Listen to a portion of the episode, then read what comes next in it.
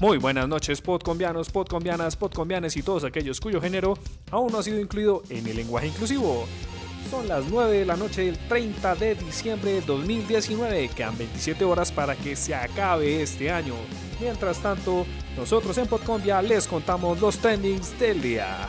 Comenzamos. Y de los creadores de hashtag de qué me hablas viejo, llega hashtag a quién le está gritando. Esto le respondió la vicepresidenta de Colombia, arroba Emilucía Ramírez, a un ciudadano que le reclamaba por las actuaciones de su gobierno. La iracunda respuesta se puede ver en un video y aumenta las críticas de los internautas al actuar de nuestros políticos que siguen diciendo, ¿de qué me hablas viejo? Sí, colombianes, nuestro presidente sigue avante con sabiduría, con prudencia, a paso lento pero seguro, pero también lleno de críticas y desaprobaciones. Con el hashtag 2020 Duque sigue imparable, las redes se manifiestan. Algunos apoyándole y otros desaprobándole. La polarización se vive, se siente y mientras tanto, Duque sigue de presidente. Y en noticias que no fueron tendencia pero deberían importarnos, asesinaron en Cali al fiscal contra el crimen organizado Alcibiades Libreros. El funcionario judicial fue fiscal contra el crimen organizado desde 1992. El lamentable hecho ocurrió en el sur de la ciudad pasada a las 2 de la tarde del pasado domingo 29 de diciembre, mientras Libreros se movilizaba en su camioneta por la calle Quinta con carrera 66. Allí fue interceptado por dos sicarios que se movilizaban en una motocicleta. Le dispararon en repetidas ocasiones y huyeron del lugar aunque el fiscal contaba con un esquema de seguridad, en el momento del ataque estaba sin él. Carmen Salibreros, hermana del fiscal, denunció en Noticias Caracol que el esquema de seguridad le había, que le habían asignado recientemente le fue quitado por un parte de la Unidad Nacional de Protección. Nuestro más sentido pésame desde Podcombia. Y rifirrafe que se hizo tendencia.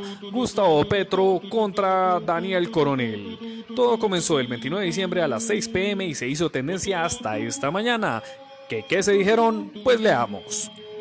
Comienza arroba Petro Gustavo mencionando Colombia no está obligada fatalmente a escoger entre Uribe y Petro, pero en el 2018 escogía entre Uribe y Petro y quienes fueron derrotados en primera vuelta decidieron que ganara Uribe, a lo que respondió arroba de coronel, sentimientos que los llevan a volver por las mismas respuestas de tiempo en tiempo. Estoy muy feliz de haber votado en blanco y estaría muy arrepentido de votar por alguien que no en quien no creo. Colombia no está fatalmente obligada a escoger entre Uribe y Petro. A lo que arroba Petro Gustavo volvió a responderle, es cierto que el voto en blanco sumado no me hubiera hecho ganar, pero el simple hecho de que los líderes derrotados en primera vuelta, Fajardo, De la Calle y Robledo hubieran aceptado un acuerdo democrático por la paz, nos hubiera hecho ganar y cambiar la historia de Colombia. Y Daniel Coronel no se quedó atrás, volvió a responderle. Desde luego que no. Uno debe votar a conciencia. Votar en blanco es una opción válida. Estaría arrepentido si lo hubiera hecho en cualquier otro sentido. Además, Petro tampoco hubiera ganado sumándole el voto en blanco. El rifirrafe continuó durante seis hashtags y seis trinos más allá, que no voy a leer por el tiempo y porque también me da algo de pereza. Pero ustedes ya saben la noticia y siguió siendo tendencia más o menos casi hasta el mediodía.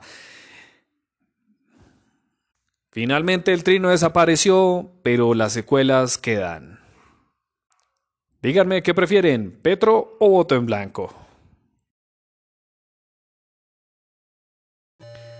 Y obvio Bobis se hace tendencia y se postula como el mejor video del 2019.